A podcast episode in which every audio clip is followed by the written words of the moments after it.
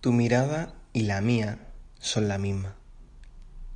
Volver, ir, alejarme para acercarme de nuevo, dudar para después tenerlo claro, estar sin duda y luego cambiar de opinión, subir a la cima y sentirme pleno, y en otras ocasiones llegar y sentir que me dejé algo en el camino. ¿Para qué quiero alcanzar la plenitud del viaje? Decía uno de mis maestros yo no viajo por llegar, viajo por ir. Desapego, que trabajo para ir más ligero, aunque no siempre soy capaz de hacerlo. En ocasiones me agarro al clavo ardiendo que me abrasa la piel, pero que yo intento negar y trato de autoconvencerme, explicándome que quizá debo de pasar por ese sufrir para alcanzar un posterior trascender. ¿Será que sufrir no tiene por qué ser parte del camino? Creo que el estado natural es dichoso, pero las capas de mierda me cristalizan los pies y movilizan en un charco de arena movediza.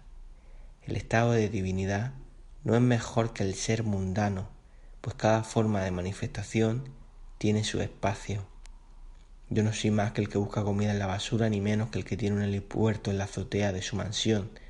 Ellos y yo sufrimos y nos alegramos por lo mismo, aquello que nos hace vibrar, que coincide con eso que me aleja de la razón y me acerca a este flow en el que ni siquiera me pregunto por qué ni para qué pasa lo que pasa. No hay explicación lógica ni espiritual, solo hay este estar y sonreír mientras nos fundimos en una mirada y una sonrisa que serán eternas, pues aquí, en este momento, hay de todo, menos tiempo. Ejercicio.